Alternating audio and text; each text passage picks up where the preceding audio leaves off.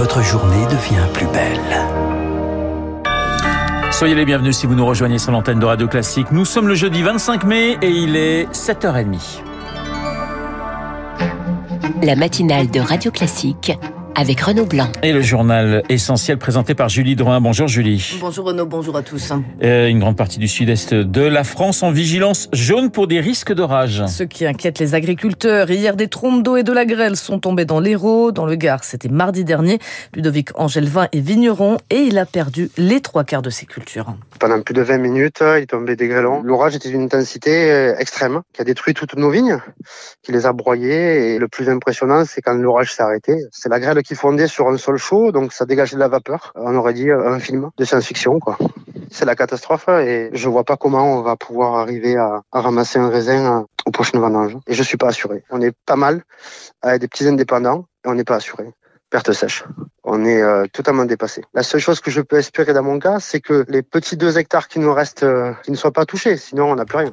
Au micro de Lauriane Tout le monde. C'est une première en France. Une personne née d'une PMA avec donneur a retrouvé son géniteur. C'est la loi de bioéthique d'août 2021 qui a permis la levée de l'anonymat des donneurs de gamètes. Pour autant, les procédures restent longues et très complexes à Naïo. Pour demander l'identité de son géniteur, il faut déjà être majeur. La personne conçue pardon envoie alors une demande par courrier à une commission dédiée, la CAPAD, avec un acte de naissance et le nom du centre où a été effectué le don. C'est alors à la CAPAD de contacter les centres pour qu'ils cherchent l'identité du donneur dans leurs archives. Premier frein, car les archives ont parfois été détruites ou peuvent être incomplètes. Une fois le donneur retrouvé, la CAPAD lui demande s'il accepte de partager son identité. Et en cas d'accord, la procédure se corse, explique Timothée Marteau, représentant de l'association PMA Anonyme au sein de la CAPAD. Le donneur doit se rapprocher d'un centre de don, en pratique celui où il a effectué son don il y a des dizaines d'années, et euh, il doit remplir euh, ce qu'on appelle le formulaire de données non identifiantes, donc indiquer la couleur de ses yeux, de ses cheveux, etc. Le médecin qui reçoit donc euh, ce formulaire doit ensuite le saisir dans le registre de l'agence de la biomédecine. Force est de constater que c'est pas fait parce qu'actuellement, il n'y a que 5 donneurs dans ce répertoire. Or, tant que les donneurs n'apparaissent pas dans ce registre, la commission ne peut pas transmettre leur identité.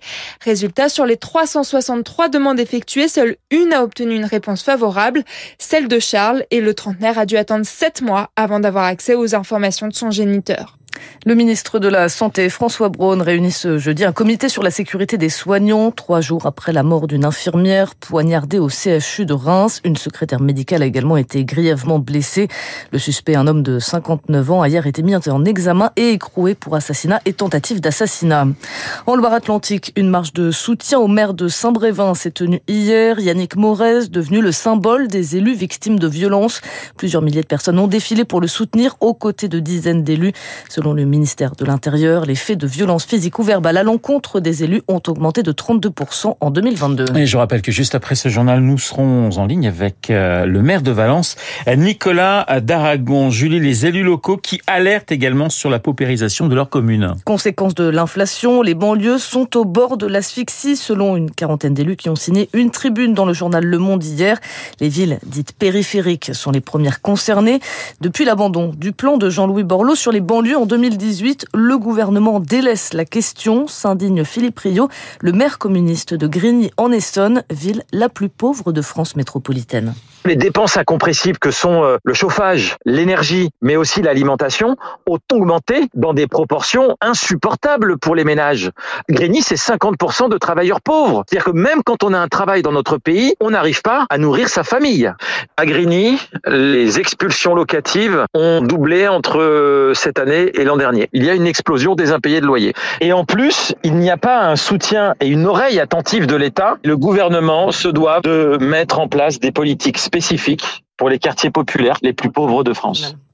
Et propos recueillis par Zoé Pallier. Vous écoutez Radio Classique, il est 7h35 à l'international, un nouveau prétendant à la Maison Blanche. Le républicain Ron DeSantis, le gouverneur de Floride, a présenté sa candidature cette nuit, annonce faite sur le réseau social Twitter. En Floride, nous avons prouvé qu'il est possible d'agir. Nous avons choisi les faits plutôt que les peurs, l'éducation plutôt que l'endoctrinement, l'ordre plutôt que les émeutes. Il nous faut le courage de diriger et la force de gagner. Je m'appelle Ron DeSantis et je suis candidat à la présidence pour mener le grand retour de l'Amérique. Mener le grand retour de l'Amérique, un pied de nez à son concurrent Donald Trump et son slogan phare, rendre à l'Amérique sa grandeur. Mais des problèmes techniques ont notamment perturbé son annonce, ce qui n'a pas manqué de, ce que n'a pas manqué de railler l'ancien président Donald Trump. Julie, on change totalement de sujet avec la France qui offre un décor de cinéma prisé à l'international. Le château de Versailles pour Sofia Coppola et son mari Antoinette, la Dordogne pour le dernier duel avec Matt Damon, les quais parisiens pour la série Netflix Emily in Paris et bien d'autres encore.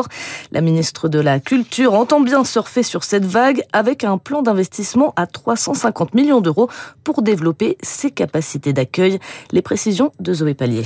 Derrière chaque décor, il y a d'importantes retombées économiques, d'où l'intérêt de doubler d'ici 2030 la surface des studios français. Vincent Florent, directeur du numérique au Centre national du cinéma. Les euh, promesses de dépenses des tournages internationaux euh, l'an dernier ont été d'un milliard euh, d'euros. Et en plus, il y a du travail pour les techniciens, pour les hôteliers, les restaurateurs et ensuite pour le tourisme. Quand il y a eu le film Dunkerque de Christopher Nolan, le musée de l'opération Dynamo à Dunkerque a vu sa fréquentation exploser évidemment, on a le même phénomène avec euh, Emily Paris. Les studios de tournage et de post-production fleurissent surtout sur la côte méditerranéenne. L'industrie se développe là où l'extérieur sert déjà de décor, précise Gwenaël Rowe, sociologue spécialiste du cinéma. La mer, la montagne, euh, ce sont des éléments pris en compte dans le choix des productions. C'est pas la présence de studios. Par contre, il y a des enjeux de limiter les coûts de logistique. Donc, si vous avez euh, des studios pas trop loin d'espaces naturels, ça fait une offre qui permet de répondre à différents types de séquences de Autre facteur d'attractivité, l'abattement fiscal de 30 à 40% pour les dépenses effectuées en France. Depuis son augmentation en 2015, de plus en plus de films étrangers sont tournés presque entièrement dans l'Hexagone. Et puis euh, du cinéma à la musique avec la mort d'une icône du rock, Tina Turner, s'est éteinte à l'âge de 83 ans. Avec cette voix reconnaissable parmi toutes, rauque, éraillée, puissante, pionnière du rock, après une carrière débutée dans les années 50, Tina Turner remportera 8 Grammys, les récompenses ultimes de la musique aux États-Unis et des titres devenus des classiques comme Together, Proud Mary ou encore Let's Stay Together.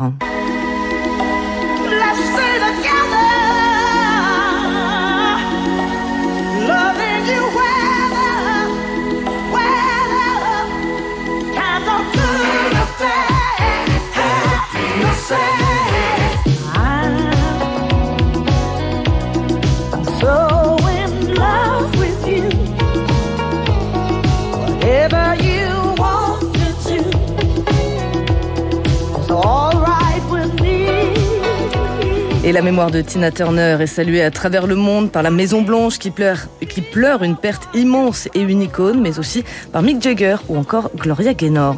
Merci Julie, le journal de 7h30 présenté par Julie Dorin. Tina Turner, eh bien nous lui rendrons hommage dans le journal imprévisible euh, dans quelques minutes avec euh, Marc Bourreau. Il est 7h39 sur l'antenne de Radio Classique. Dans un instant, le maire de Valence, Nicolas Daragon.